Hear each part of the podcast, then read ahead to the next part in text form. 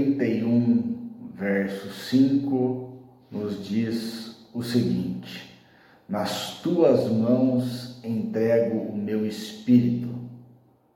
Tu me remiste, Senhor, Deus da verdade. Quem já não teve medo de morrer?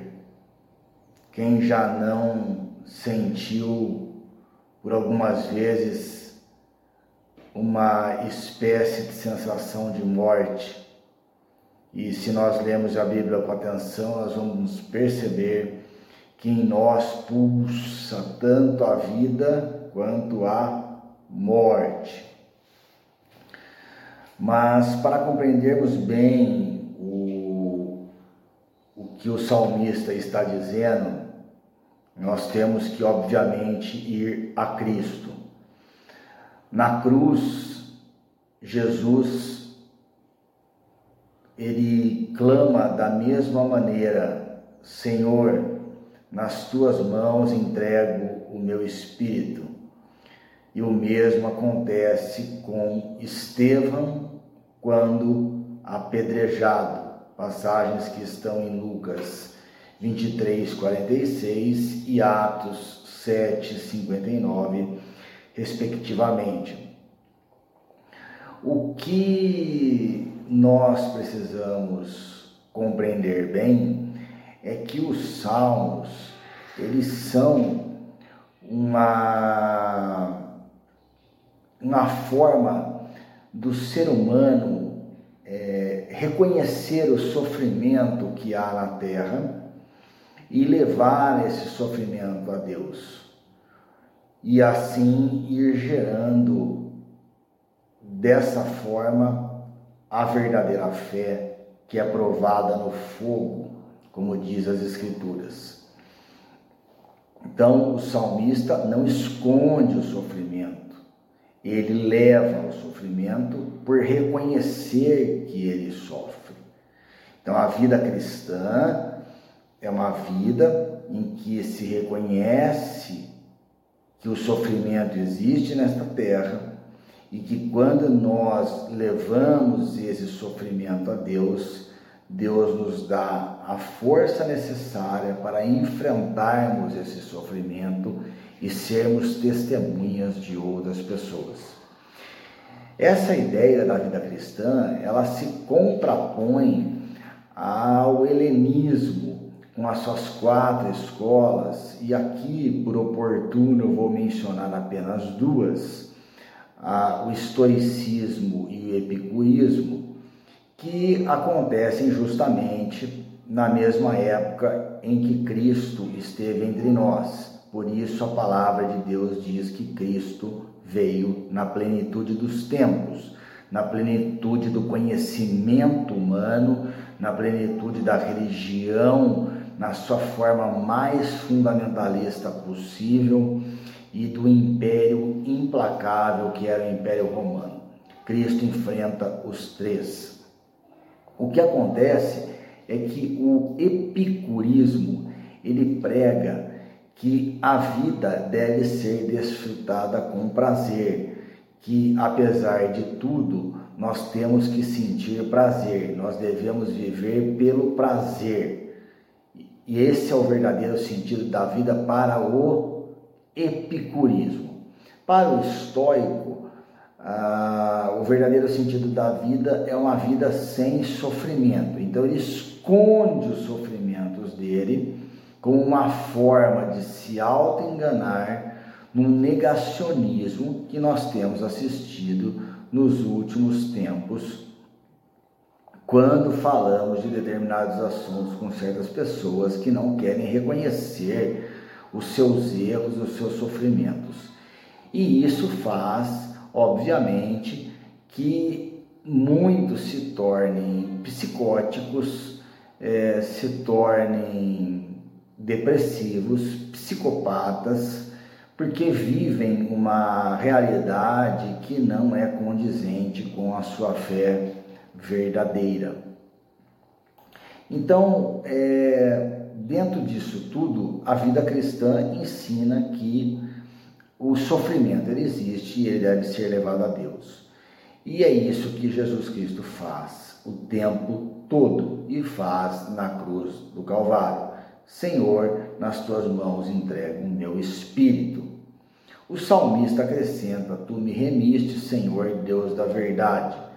Jesus, é claro que ele é o autor da remissão de todos os pecados, ele é, ele é o autor da remissão do pecado.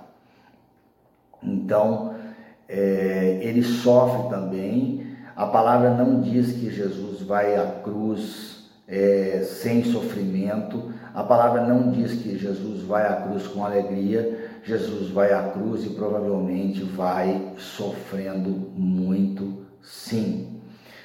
A questão é que nós precisamos é, compreender a, o Evangelho de Jesus Cristo para afastarmos o, esse medo da morte. Nós não precisamos temer a morte, ter medo da morte. Esse medo ele é natural, mas ele tem que existir até um certo ponto.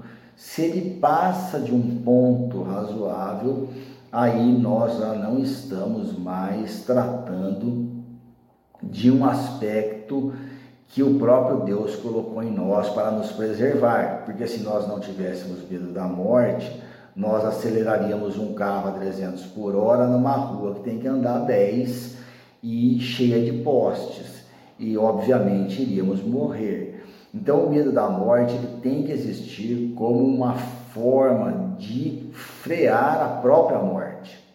Né? Por isso Jesus não se atira do pináculo do templo não tenta Deus. Mas o que é que Jesus nos ensina para que nós possamos administrar bem isso e no momento da morte morrermos em paz? Ele diz o seguinte: em verdade, em verdade lhes digo: se o grão de trigo caindo na terra não morrer, fica ele só, mas se morrer, produz muito fruto. O que Jesus está dizendo é que o grão de trigo ele é o filho de Deus e o joio, ele estava dizendo antes, é o filho de Satanás. O filho de Deus, ele morre e gera muito fruto.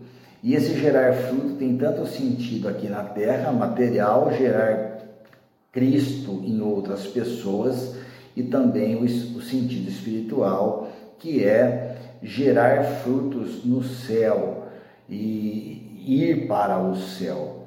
Então Jesus ele também vai dizer que o campo é o mundo e a boa semente são os filhos de, do reino de Deus e o joio são os filhos do maligno. E para encerrar ah, esse tema sem medo de morrer, vamos lembrar da passagem que Jesus diz lá em João 8 o seguinte: por isso eu lhes disse que vocês morrerão em seus pecados, porque se não crerem que eu sou, vocês morrerão nos seus pecados. Então lhe perguntaram: Quem é você? Jesus respondeu: o que, é, o que é que eu tenho dito a vocês desde o princípio? Muitas coisas tenho para falar e julgar a respeito de vocês, porém aquele que me enviou é verdadeiro, de modo que as coisas que dele ouvi essas digo ao mundo. Eles não entenderam que Jesus lhes falava do Pai. Aqui eu tenho que deixar claro uma situação muito importante. É, ou Jesus era um louco, insano, que nós não podemos tê-lo sequer como mestre, porque ninguém vai ter um mestre louco, insano, a ponto de dizer que ele é, de aceitar e dizer que ele é o Filho de Deus, ou nós vamos aceitá-lo ele como Filho de Deus e, e aceitá-lo que ele remiu a humanidade. Não tem uma terceira opção. Então, muitos chegam a mim e falam assim: Ah, Jesus é o meu mestre, ele é um dos meus mestres. Mas espera aí, da onde você tirou isso? Ah, da Bíblia. Ele fala tanta coisa linda na Bíblia. Ah, mas ele diz também que ele é o filho de Deus. Não, isso eu não aceito. Mas por quê? Ah, porque a Bíblia foi escrita por, por homens. Então a pessoa está sendo contraditória. Porque se a Bíblia foi escrita por homens e ela não aceita que Jesus é o Filho de Deus, então ela não pode aceitar nada a respeito de Jesus Cristo. Então, que a oração que eu deixo aqui e que eu faço para mim é que nós creiamos que Jesus é o Filho de Deus e que nele nós tenhamos vida plena, a vida que se contrapõe à morte, a vida vivida em abundância que afasta a morte e a vida que reconhece que Ele é o Rei dos Reis, o Senhor dos Senhores e que nele nós estamos seguros, pois sabemos que deixando esta vida habitaremos no reino dos céus para todos sempre, olhando nos olhos mais belos que a humanidade já viu. Deus abençoe a todos, em nome de Jesus Cristo, nosso Senhor e Salvador. Tchau.